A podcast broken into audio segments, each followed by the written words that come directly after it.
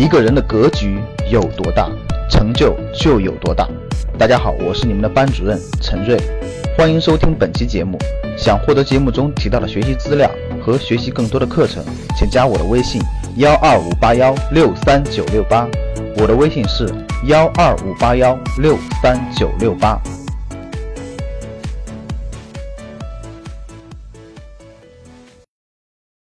昨天的一个新闻，我看到以后呢，有种欲哭无泪的感觉呀。我看好的菜又被别人抢走了。我看好的什么菜呢？链家二手房交易的最大的平台被谁抢走了呢？被万科抢走了。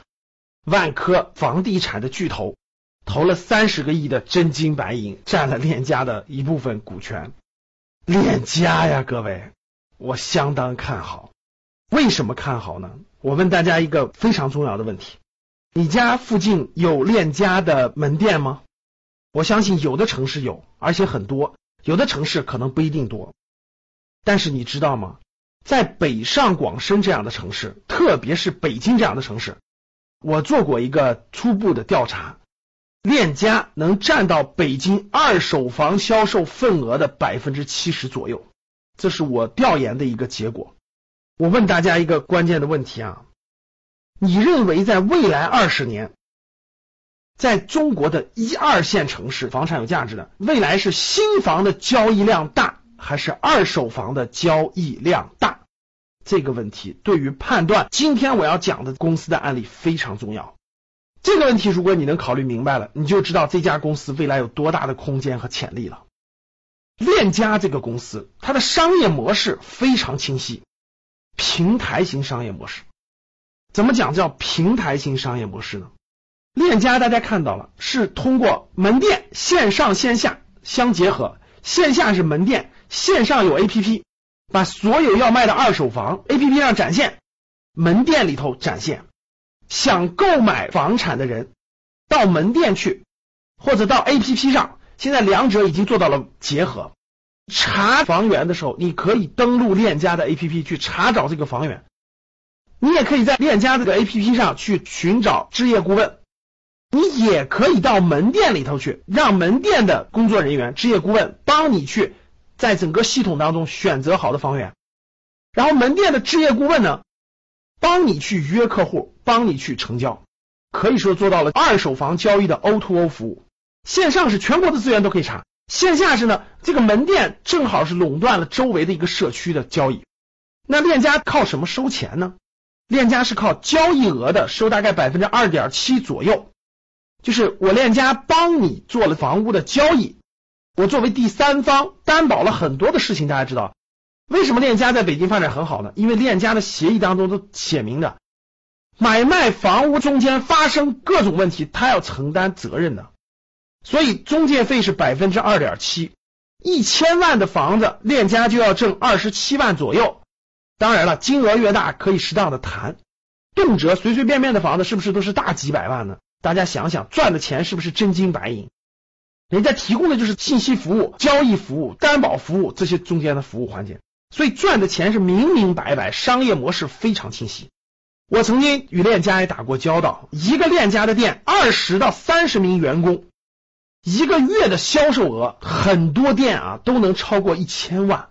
这个一千万可不是房子的价值，是他们的佣金收入，就中间这个二点七的佣金收入。一个店里二三十个员工，一个月的佣金收入就过千万，大家想想利润率高不高？最关键的，我为什么看好这个公司呢？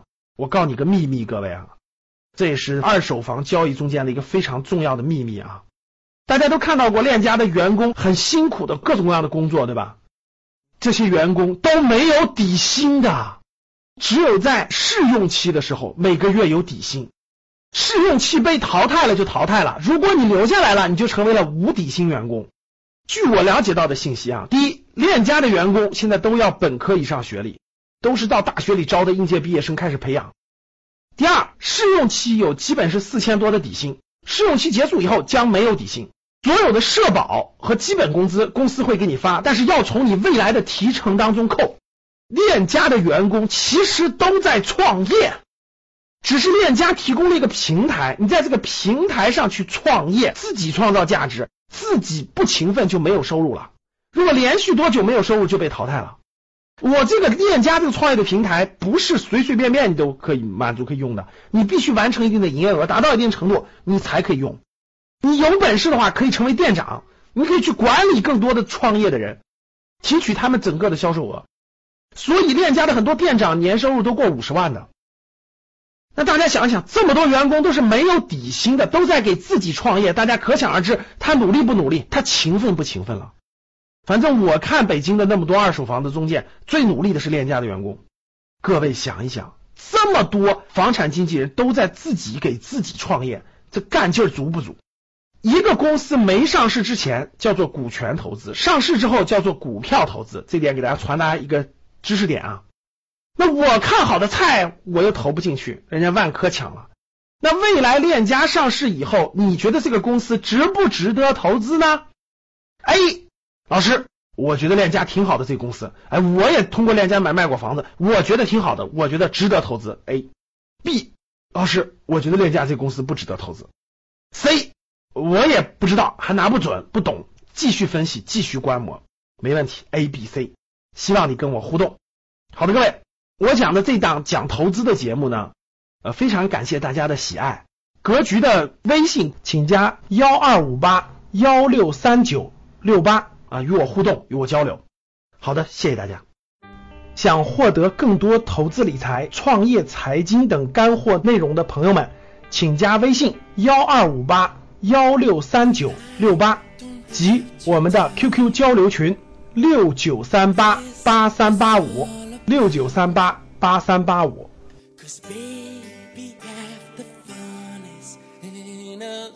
what